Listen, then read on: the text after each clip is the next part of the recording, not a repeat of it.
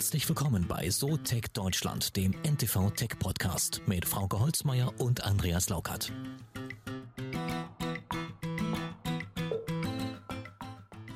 So viele schöne Überschriften zu einem Thema. Ja, ich sag mal eine Mhm. und dann du eine. www auf dem WC.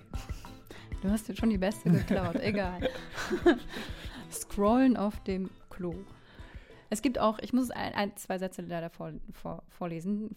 Kollegen der Berliner Zeitung haben es sehr schön geschrieben. Phänomen www, selbst am WC, das stille Örtchen ist ein Tor zur Welt geworden. Früher war der Toilettengang eine Art Auszeit. Papa blätterte dort höchstens mal in der Zeitung, einige Menschen auch in einem Mag Magazin oder Buch und heute eben das Smartphone.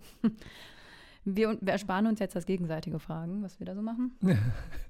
Vor, vor allen Dingen würde mich mal interessieren, wie viel Zeit dort, ob, ob der Toilettengang dann länger dauert. Ich meine, manche haben so diverse Zeitschriften am Klo liegen und das dauert dann so ein bisschen, ehe man die Bilder durch hat. Ja, man hat mal Ruhe vor den Kindern oder so. Aber ein paar YouTube-Videos ähm, sich anzuschauen, Ja, es gibt ein paar Zahlen dazu. Äh, ist eine Umfrage des Cybersicherheitsunternehmens NordVPN und äh, das ergab, dass inzwischen 55 Prozent der Erwachsenen, also da sind die Kinder noch gar nicht dabei, in Deutschland ihr Handy mit auf Toilette nehmen. Vor sieben Jahren waren es wohl erst 42 Prozent, was ich auch schon viel finde. Ja, und interessant auch noch, die Spanier sind wohl am häufigsten online beim Toilettengang. Fast 80 Prozent gaben das dort an. Interessant, wäre mal zu ermitteln, warum das da so ist. Haben die nichts Besseres zu tun. Aber ja, und die Deutschen checken wohl gerne die Nachrichtenlage, heißt das auch noch. Ähm, interessant, das könnte man auch vor dem Toilettengang machen. Ja. Dann ist es vielleicht nicht so stressig. Und äh, man, äh, es werden auch äh, Sachen für die Arbeit gecheckt, Online-Spiele gezockt, wie du sagst, Videofilme, TV-Sendungen geschaut, Freunde angerufen oder angeschrieben. Nein, liebe Leute, das macht man bitte nicht. Ne, das ist unfair, wenn. Nee, äh, ich möchte das jetzt nicht weiter ausführen, aber mich würde mal interessieren, ob das wäre mal was für Psychologen oder Ärzte oder so, fragen, ob das es dann einfacher macht oder schwieriger, wenn man die Nachrichtenlage checkt und dann liest man von Krieg und äh, all die schlechten Dinge. Das, das könnte doch Stress auslösen. Ja, schlägt auf den Magen auf jeden Ja, Fall. auf dem Magen und auf dem Darm. Der Darm, ja, ist ja ein wichtiges Organ. Aber interessant ist immer noch ähm, Handynutzung allgemein. Ne? Statista heißt, 28 Prozent der Deutschen sind 61 Minuten oder mehr am Tag am Handy. Das und davon finde ich eine jetzt gewisse aber- Zeit auf Toilette. Aus, also jetzt die insgesamt Zeit betrachten, finde ich das jetzt nicht so viel. Ehrlich. Also ehrlich gesagt, im- aber ich bin selber so ein Handy-Junkie, von daher bin ich da jetzt nicht so objektiv. Also findest du das nicht schlimm, wenn die Leute auf Toilette jetzt Handy. Äh, Das ist jetzt eine andere Frage, aber das muss jeder für sich selber entscheiden. Hauptsache Hände immer waschen, ne? Und Handy vor der waschen. Handynutzung. Und Handy danach. waschen. Handy und Hände waschen. Das wäre mal was für eine Startup-Idee.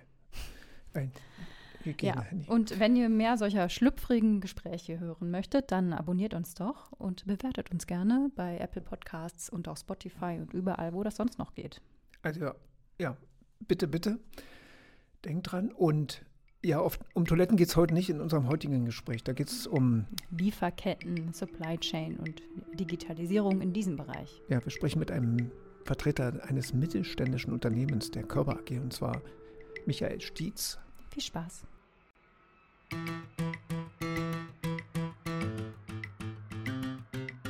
Und hierzu ist eben Technologie äh, mehr und mehr vonnöten, weil das ist nicht nur mehr eine reine, das sind ja nicht mehr reine Produkte, wo ein Motor dran ist und dann passiert da irgendwas und keiner weiß, wann geht der vielleicht mal kaputt, sondern heute äh, ist es genau eben der Anspruch, diese Maschinen ähm, digital zu enablen. Ähm, auch da gibt es wirklich nicht mehr so diesen schönen deutschen Begriff dafür. Also visibel zu machen bei all dem, was darin passiert, aus ganz verschiedenen Richtungen. Das aufzunehmen, zu überwachen, um daraus hin eben genau Ableitungen zu treffen für Kunden. Wann muss ein Service passieren? Was für Einstellungen müssen gegebenenfalls geändert werden, damit äh, schlichtweg das, was du dir hier angeschafft hast, besser funktioniert, effizienter funktioniert und äh, damit äh, schlichtweg Produktivität erhöht wird.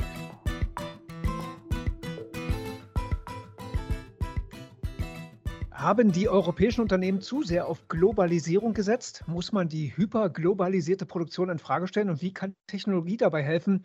Und ja, wir reden heute über digitales Toilettenpapier vielleicht. Möchtest du gerne. genau. Aber vor allem sprechen wir natürlich mit äh, Michael Stietz. Er ist Chefeinkäufer der Körber AG. Hi Michael. Hallo. Herzlich willkommen bei uns. Ähm, für die Einladung.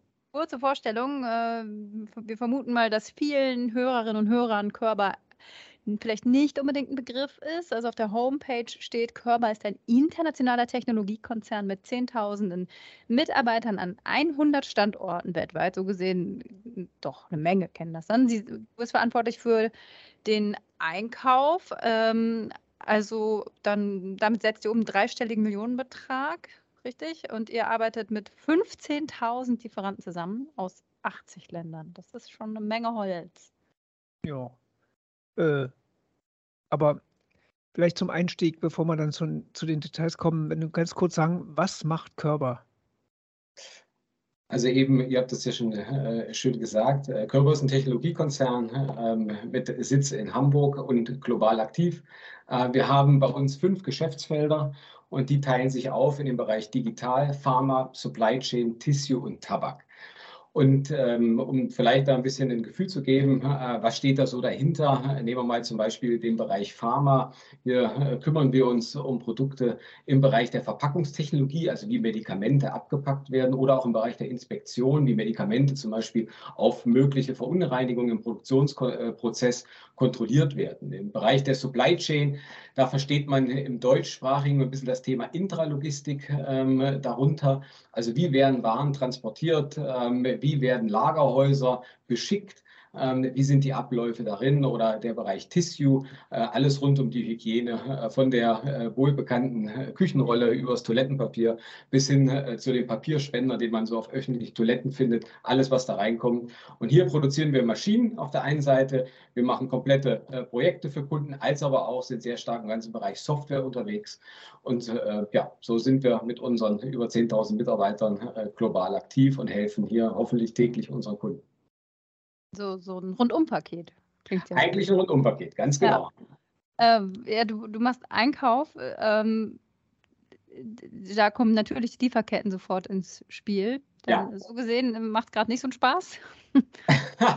also Einkauf macht eigentlich immer Spaß, muss man sagen, aber ähm, in der in der nicht erst heutigen, sondern jetzt über die letzten Jahre gesehenen Entwicklung ist die Komplexität immer mehr gestiegen, weil ganz unabhängig von der reinen Lieferkette an sich, sondern im Allgemeinen natürlich durch die ganzen Anforderungen, die auf die Unternehmen äh, einprasseln, durch Unwägbarkeiten, Unsicherheiten, Marktveränderungen, denen sich äh, alle Unternehmen ausgesetzt sehen, ähm, so auch wir bei Körber. Und dem geht es ne, natürlich entgegenzugehen, dem, äh, ich sage mal, wirklich die Sicherheit auch wieder herzustellen, um nicht zu sagen, zu schauen, dass wir immer produktionsfähig bleiben und wettbewerbsfähig bleiben. Und da viele Unternehmen, und da gehören wir auch dazu, einen Großteil der eigenen Wertschöpfung eben halt heute äh, über den Lieferantenmarkt bedienen. Ja, und das ist eine gewisse Bandbreite. Teilweise geht es von 25 Prozent los und geht teilweise hoch auf über 50 Prozent. So kommt dem Zulieferer, dem Lieferanten ein elementarer äh, ja, Verantwortungsbereich heute zu und ohne ihn geht es auch nicht. Folglich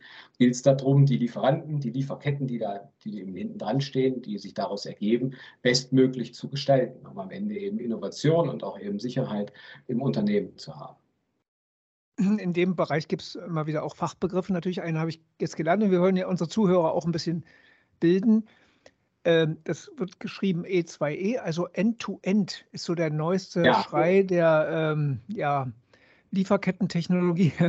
Was steckt dahinter? Was ist, was ist das Neue oder ich würde gar nicht sagen, es ist komplett neu, weil im Grunde genommen gilt es ja an jeder Unternehmung überhaupt immer end-to-end -End zu denken, also vom Kunden für den Kunden. Das ist ja am Ende das, was ein Unternehmen abbildet. Der Kunde hat einen Wunsch, jemand oder wir als Unternehmen haben eine Leistung, Lösung, was wir anbieten. Am Ende soll dieser Kundenwunsch bestmöglich erfüllt werden mit der Idealabsicht, dass der Kunde wiederkommt. Ja, das ist ja eigentlich so dieses End-to-End, -End, also eigentlich kein Ende, ja, sondern irgendwo ein geschlossener Kreislauf im Idealpaket.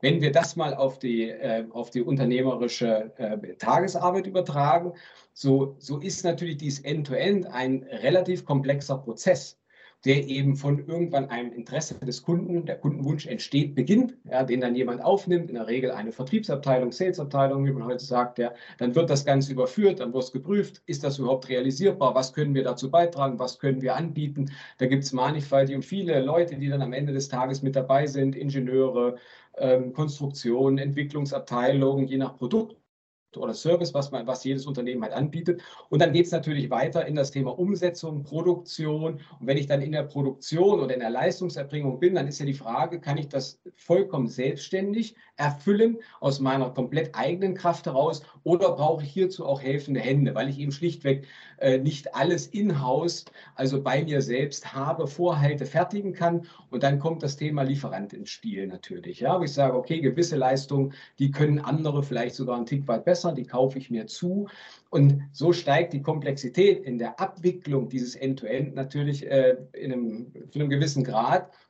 Und jetzt ähm, explizit auch für meine Funktion, meinen Verantwortungsbereich Einkauf und Supply Chain Management, ist genau diese, diese Abwicklung, wie, kriege, wie stelle ich das sicher, dass dann eben diese ganz verschiedenen Parteien, jeder seinen Beitrag leistet, dass am Ende des Tages eben das gewünschte Produkt, was sich jemand eben vorstellt, rauskommt, dass wir das sicherstellen. Ja, heute sagt man auch allgemein so ein bisschen die Operations dann dazu. Wie wickelt man das ab? Ja, wie bringe ich das, wie operationalisiere ich es, um am Ende eben äh, das Kundenleistungsversprechen zu erfüllen. Ja, und dazu sind halt heute viele interne helfende Hände notwendig, aber genauso eben halt auch eine Vielzahl extern helfender Hände. Ja, ich würde gerne trotzdem auch nochmal auf die aktuelle Lage äh, kommen. Ihr seid ja echt in vielen Ländern äh, engagiert ja. unterwegs. Seid ihr dann jetzt in einem dauerhaften Krisenmodus und wie flexibel kann man reagieren auf, auf bestimmte Lieferkettenprobleme und mit welchen Systemen? Wie weit hilft da Digitalisierung? Weil da kommt ja von Corona bis Shutdown, dann sind irgendwelche Staus, äh, Containerschiffe liegen da rum und jetzt Ukraine, Russland und es, ähm, also man kann ja gar nicht gucken, so schnell kommt die nächste Krise. Also, wie, kriegt, wie managt man das? Also ähm, vielleicht äh, trennen wir es ein bisschen in den einen hm. Bereich. Sag mal, wie schafft man eigentlich dieses Handling dieser Unsicherheit, was uns jetzt schon wirklich über mehrere Jahre begleitet und was sicherlich viele Firmen in der Intensität in, ich sag mal, den davor gelagerten 10 Jahren, 15, 20 Jahren, ich bin jetzt auch weit über 10 Jahre im Bereich Operations aktiv, so noch nie gesehen haben. Ja. Ähm, also es ist einmal dieses große Thema der ganz verschiedenen Einflüsse, die uns heute teilweise unerwartet ähm, teilweise eben so ein bisschen nachzyklisch dann immer wieder treffen. Und ja, das hat ein Stück weit einen Ursprung dann mit Corona beginnend, ja, wo natürlich eine große Unsicherheit global war, wo erstmalig, sage mal, global eigentlich eine eine Gesamtwirtschaft ein Stück weit runtergedämpft wurde durch parallele Lockdowns in ganz verschiedenen Ländern zu einem gleichen Zeitpunkt, wo eine extrem hohe Unsicherheit überhaupt reinkam ähm, in, sage ich mal, jeden Lebensbereich, so müsste man es ja sagen. Ähm, und sowas, was was hier schon dazu geführt hat, dass natürlich bei Unternehmen auch Unsicherheit entstanden ist. Was heißt das jetzt? Kann ich meine, kann ich meine Aufträge, die ich habe, noch erfüllen? Kriege ich meine Waren noch transportiert? Also Stichwort geschlossene Grenzen, Häfen, äh, eine, eine Disruption, eine massive Störung in den logistischen Ketten, sodass ich überhaupt den Transport, sei es vom Zulieferung zu mir bis aber hin zum Auslieferung von mir dann ähm, zum Kunden, was das schon mit sich gebracht hat. Jetzt, dann ist Corona ein bisschen aufge, ähm, hat sich etwas abgemildert. Ähm, äh, wir haben uns wieder mehr und mehr geöffnet. Und dann kam ein Nachfrageboom, äh, den auch so wahrscheinlich niemand erwartet hat, was wiederum zu anderen massiven Problemen geführt hat in der Verknappung von diversesten äh, Materialien und Vorprodukten. Auch das hat man in der Intensität in so kurzer Zeit sicherlich noch nicht gesehen. Ja, und Jetzt sind wir quasi in, in dem dritten Jahr, muss man fast sagen, wenn man über Supply Chain Probleme redet, Lieferkettenprobleme redet, äh, in denen wir es zu tun haben. Und jetzt spitzt sich das Ganze so ein Stück weit zu, weil wir haben jetzt auf der einen Seite ganz geschlossene Märkte, dem Sinne zum Beispiel nur China, wo man derzeit immer noch nicht ein- und ausreisen kann, auch als äh, Geschäftsreisender, ja, also noch immer sehr, sehr stark abgeschottet. Wir haben immer noch Probleme in der Logistik, dass schlichtweg Container an falschen Orten in der Welt stehen, dass dieser, ich sage mal, dieser Austauschrhythmus, den man dazu braucht, das ist ja ein sehr, sehr fein justiertes, abgestimmtes System, dass das immer noch massiv gestört ist und das wird natürlich weiter befeuert durch Einmal-Events wie äh, querstehende Schiffe im Suezkanal, wie geschlossene Häfen oder teilweise geschlossene Häfen ähm, im, äh, im, äh, im, im China als, als einer der großen Exporteure von Vormaterialleistungen. Jetzt kommt dazu das ganze Thema Inflation, die natürlich eine weitere Preisschraube dann dreht. Das heißt, wir reden heute nicht mehr nur rein über Verknappung, dass also eine erhöhte Nachfrage da ist zu dem bestehenden Angebot. Wir reden parallel über massive, ich sage mal, logistische Herausforderungen nach wie vor und das jetzt schon über einen relativ langen Zeitraum. Plus, ich sage mal, eine, eine Problemstellung, die wir natürlich haben im ganzen Thema Preise, was äh, eine resultierende ist, wenn Inflationen hochgehen.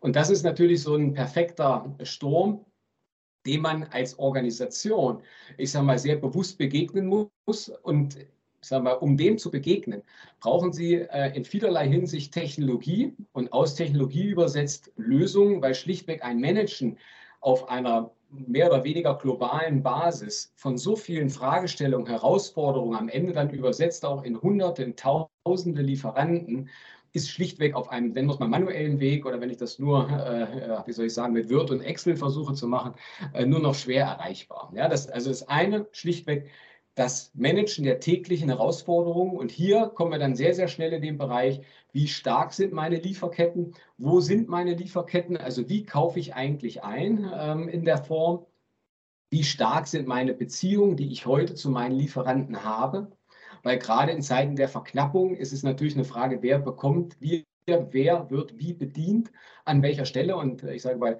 wenn ich da ein, ein gutes Lieferantenmanagement, äh, wie das in der Fachsprache heißt, habe und ein gutes Beziehungsmanagement am Ende des Tages, so kann ich hier vielleicht den anderen Vorteil äh, daraus ziehen. Aber ich sage mal, das eine ist, wie gesagt, das Managen der Herausforderungen. Das andere ist überhaupt Transparenz, sehen, was passiert, sehen, wo es passiert sehen, wie kann ich es vielleicht beeinflussen, was sind mögliche ähm, ja, Maßnahmen, die ich dagegen geben kann oder Hebel, wie man äh, heute auch sagt, die ich einsetzen kann, um, dieser, um diesen verschiedenen Herausforderungen zu begegnen. Kann man damit alles verhindern? Definitiv nein, weil schlichtweg die Breite der Herausforderungen, die fast jedes Unternehmen mittlerweile obliegt, das ist schlichtweg zu arg und es ist auf globaler Basis.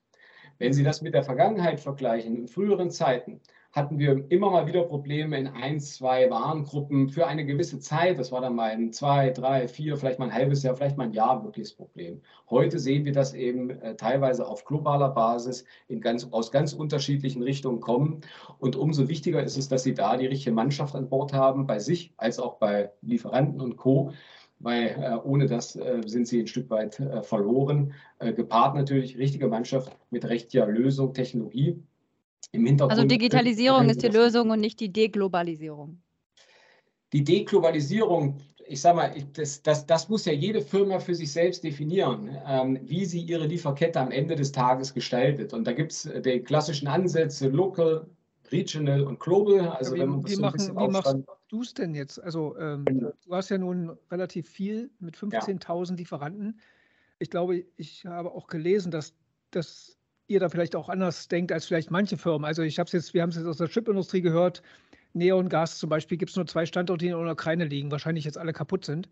Äh, da habe ich nur gedacht, das kann doch nicht wahr sein. Uns erzählt man hier was von Diversifikation als Anleger und die Firmen machen das Gegenteil. Also setzt ihr auf mehr Standorte und auch regional näher dran, um so etwas zu verhindern oder äh, seid ihr noch gar nicht so weit? Ich sag mal, die Entwicklung von Lieferketten oder dass sich vielleicht auch nur noch gewisse Anbieter herausprägen für einzelne äh, Themen, ja, das ist ja eine Entwicklung, die, sage ich mal, über einen sehr, sehr langen Zeitraum passiert ist und auch passiert. Das passiert äh, ehrlicherweise nicht über Nacht. Ja, also von daher ist das äh, eine resultierende von einer jahrelangen, ähm, ich sage mal, äh, Einkaufspolitikphilosophie, was bei uns dem nicht entspricht. Warum? Ich sage mal, wir fahren sehr stark das Thema lokal und regional oder in meine Sprache übersetzt, wir, ich denke sehr stark in Cluster. Ja, und wir haben natürlich Marktcluster, zum Beispiel Europa, wir haben Marktcluster Asien, wir haben Marktcluster Amerikas und wir bauen unsere Supply Chains eigentlich jetzt schon über mehrere Jahre ausgerichtet an diese Cluster. Immerhin aber, oder liegt immerhin auch bedingt darin, dass wir natürlich auch sehr individuell fertigen. Ja, da muss man auch, das kann man nicht so total über einen Kamm scheren oder vielleicht sagen, ist das jetzt gut oder ist das schlecht, sondern am Ende des Tages liegt es ja daran, was für ein Produktportfolio biete ich an und wie richte ich auf dieses Produktportfolio unsere oder die entsprechenden verschiedenen Supply Chains aus. Und in unserem Fall, wir sind, wir fertigen relativ viel äh, im Kundenauftrag individuell, also das heißt eine hohe Variantenvielfalt. Und äh, manchmal sage ich, ist, damit ist es schwer, äh, äh Container mit Standardprodukten vollzupacken und die über die Weltmeere zu schippern.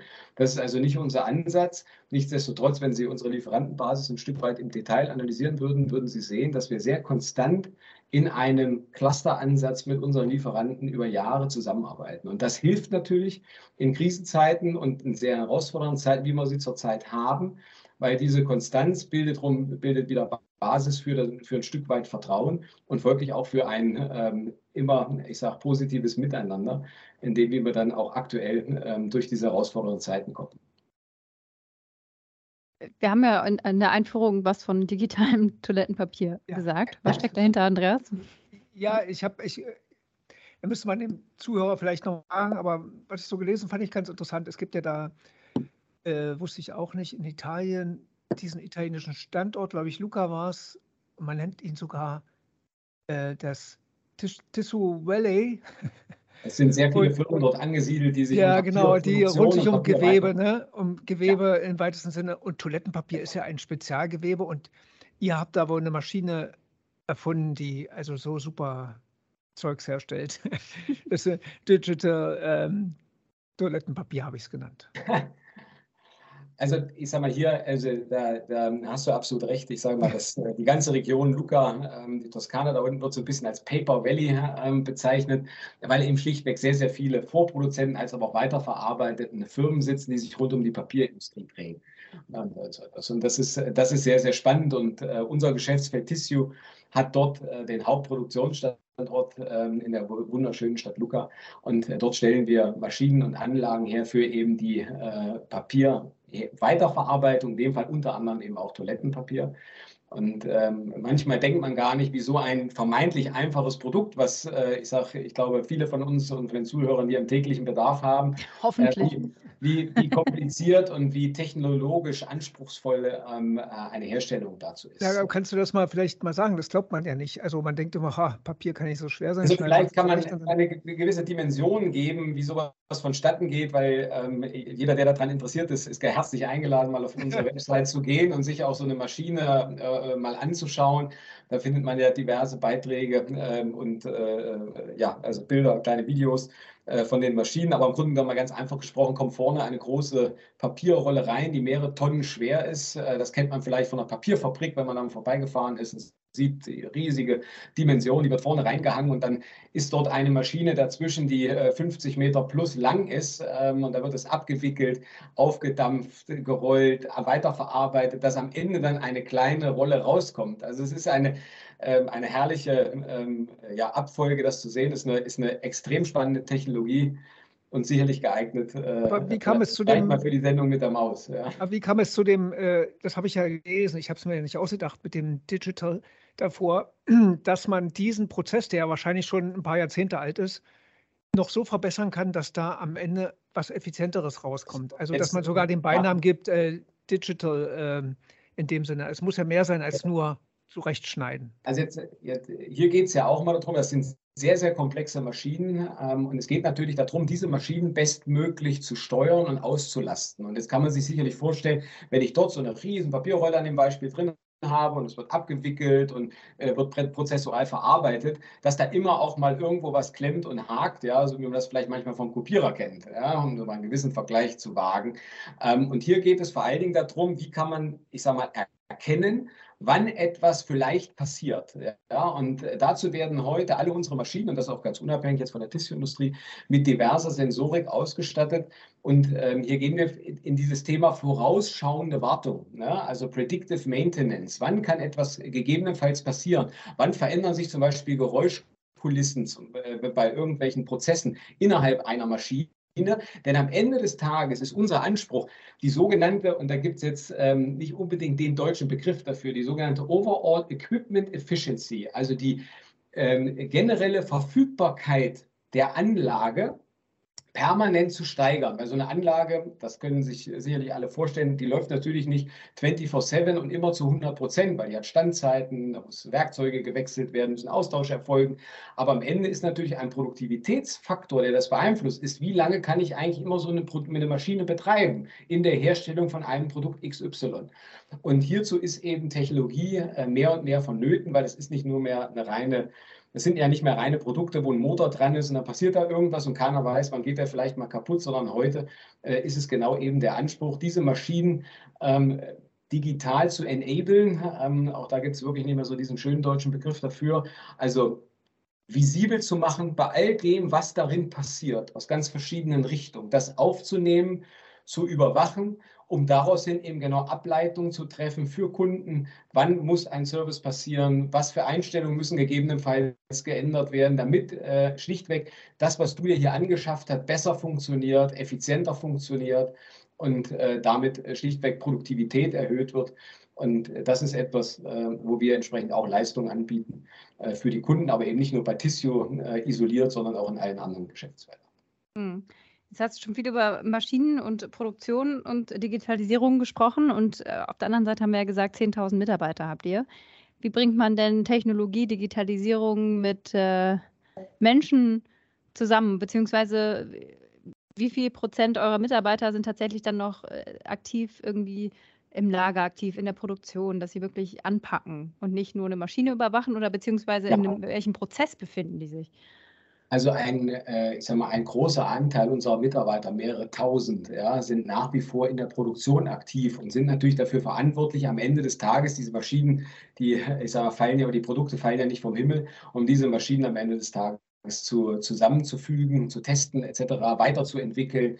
Also das ist ja, das ist ja auch unsere DNA. Wir haben ja, wir haben ja den Slogan Marktführerschaft durch Technologieführerschaft. Und wenn ich Technologie äh, für mich ähm, als den Kern ähm, habe, und das hat Körper nun schon äh, über 75 Jahre, dann ist das ja genau das, was nur durch Menschen am Ende des Tages entsteht. Nichtsdestotrotz entwickeln sich die Unternehmen ja immer weiter von, war es vielleicht vor zehn Jahren ein reiner Maschinenanbieter, heute zu einem Lösungsanbieter, sodass man genau, wir kombinieren Hardware und Software in einer Lösung. Aber, und äh, das ist genau der Punkt, die, die Menschen gilt es dazu mitzunehmen. Jetzt muss man da natürlich unterscheiden zwischen der, dem Produkt, was ich habe und was ich schlauer mache, was ich transparenter mache, was ich visibler mache, was am Ende ein Kunde bekommt und natürlich meinen internen Arbeiten, wie arbeite ich eigentlich, ja, ähm, und könnte man sagen, ist das noch sehr stark papierlastig oder ist das schon relativ automatisiert digital in einem Erweitert? Ja, und hier gilt es natürlich als Unternehmung auch immer diese zwei, die zwei Wege und Dimensionen dazu beachten. Das eine ist schlichtweg Produkt, das andere ist aber auch,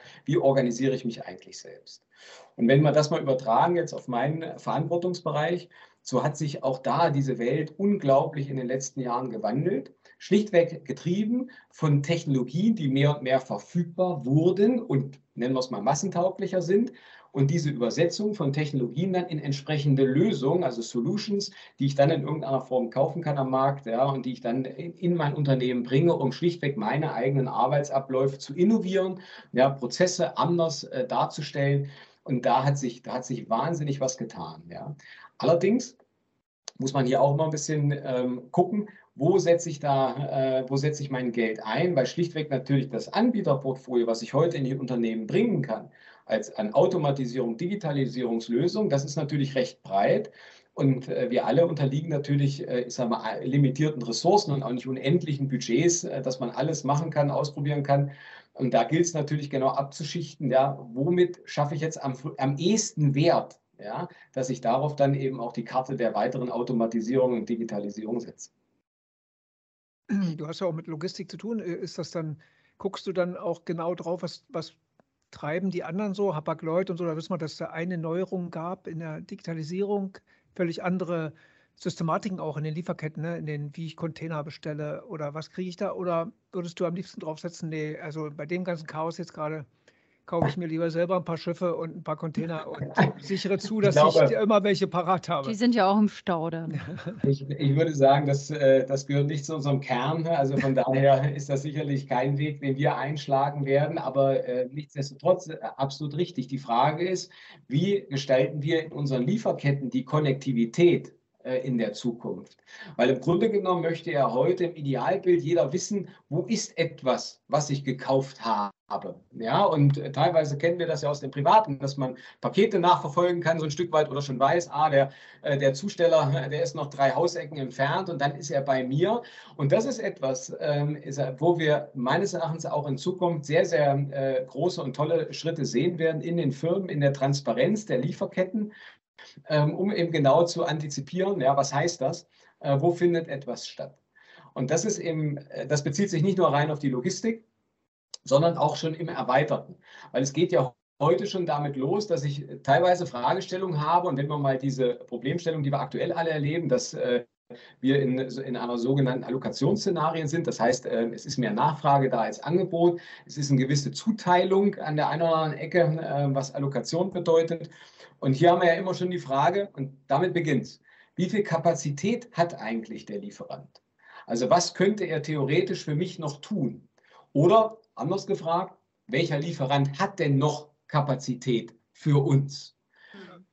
Und da startet es schon. Ja? Und da ist natürlich Technologie, wenn ich, wenn ich es schaffe, mich selbst zum Beispiel mit meiner Lieferantenbasis zu connecten, also zu verbinden und sowas, um allein schon nur mal diese Fragestellung anzugehen, damit wäre heute sehr vielen Unternehmen massiv geholfen, weil heute ja äh, dieses Stichwort oder dem Stichwort Flexibilität mehr und mehr gefragt ist, dass ich sage, okay, ich merke, okay, du bist komplett ausgelastet, an wen kann ich denn meinen Bedarf, den ich habe, dann jetzt schnell geben oder umrouten? Ja?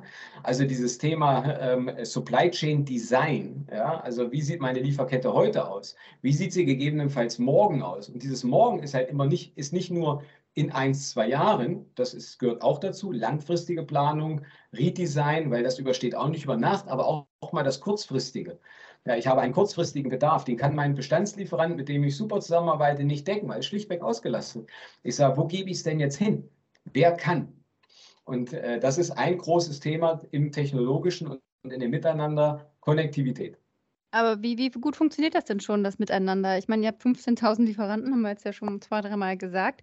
Das ja. Idealbild wäre natürlich, wenn alles miteinander vernetzt ist und man sieht, okay, da wird es eng, dann weichen wir aus. Also wir waren jetzt auf der Hannover Messe und da waren wir bei SAP unter anderem und die haben uns dann halt auch von einem, äh, ja, von einer Plattformökonomie am Ende erzählt, von einem Netzwerk, wo Autoindustrie, also Hersteller, Zulieferer, Händler unter anderem, also untereinander Daten austauschen über ihr Auto ne, und äh, über, die Autos und dann sieht man halt sofort, okay, bei Rückrufen werden nur noch die rückgerufen, die echt ein Problem haben und da fehlt ein Chip, der hat das so und so fort. Ne?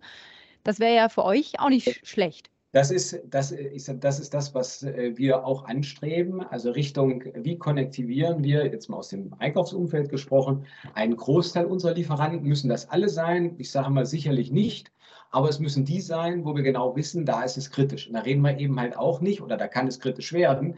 Ähm, und da reden wir jetzt auch nicht nur über zehn, ja, sondern da reden wir dann auch schnell mal über mehrere Hunderte. Und damit würden, würde man schon einen signifikanten Schritt tun. Was tun wir dafür? Ich sage mal, damit das passiert. Ähm, wir haben bei mir explizit im Bereich ein Programm laufen, das nennt sich eSolutions Now. Und das ist, das bildet genau diese, nennen wir es mal, diese Plattformtechnologie. Das ist ein bisschen äh, ein großer Begriff für das, was man dann innerhalb der Funktion äh, in der Innovation für so Themen äh, dann am Ende des Tages realisiert. Aber nichtsdestotrotz, der Konzeptgedanke ist ähnlich. Denn wir sind, wir sind hergegangen haben gesagt, was ist eigentlich unsere Vision, die wir nach vorne haben? Wie müsste diese Konnektivität zwischen dem, was der Bedarfsträger möchte, was wir dann als Fachfunktion entsprechend zu tun haben, plus das, was wir mit Lieferanten und Opportunität am Markt haben. Wie müsste das eigentlich alles ineinander greifen in einem digitalen ähm, Umfeld?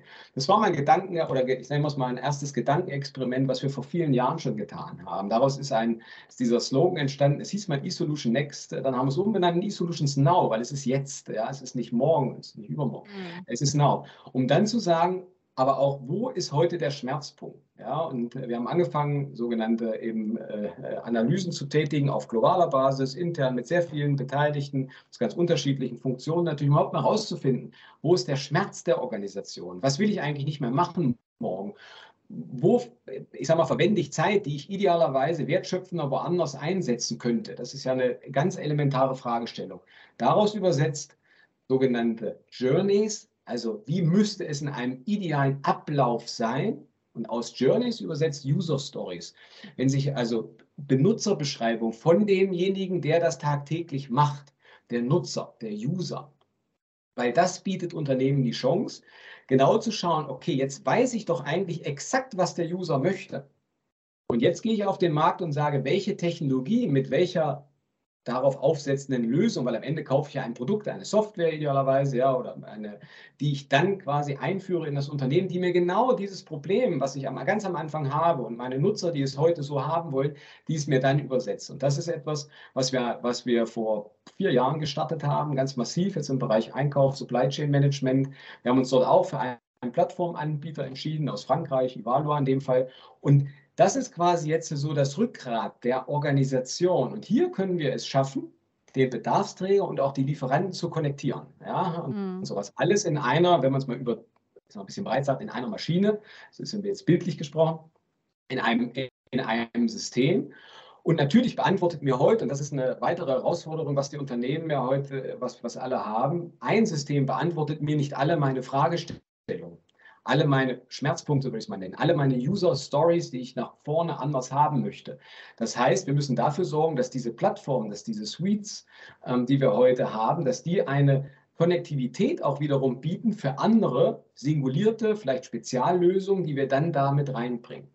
Aber am Ende immer dieses User Experience im Kopf haben, ja, diese Nutzerfreundlichkeit, dass man eben eine, eine eine Plattform habe, wo ich reingehe, da werden, ich sage jetzt mal, da kann ich alle meine Prozesse, meine täglichen To-Dos, meine Aufgaben drüber steuern.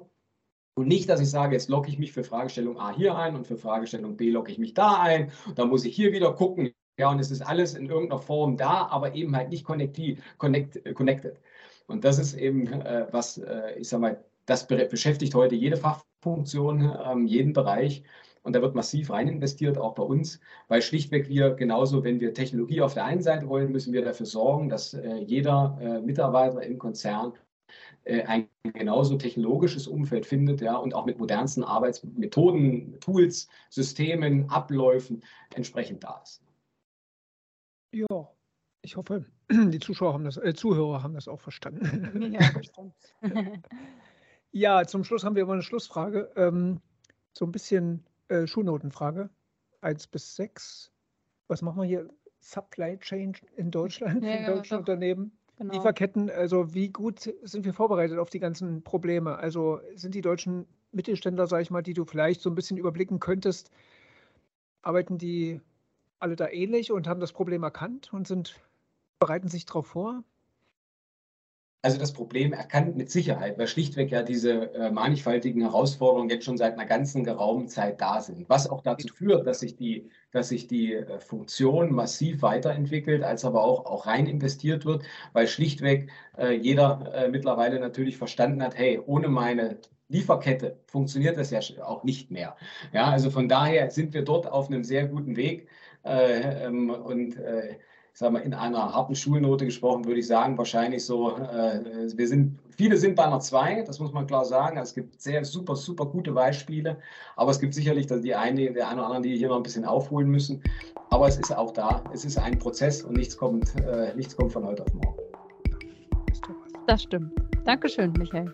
Ja, danke, Bitte. Michael Stietz.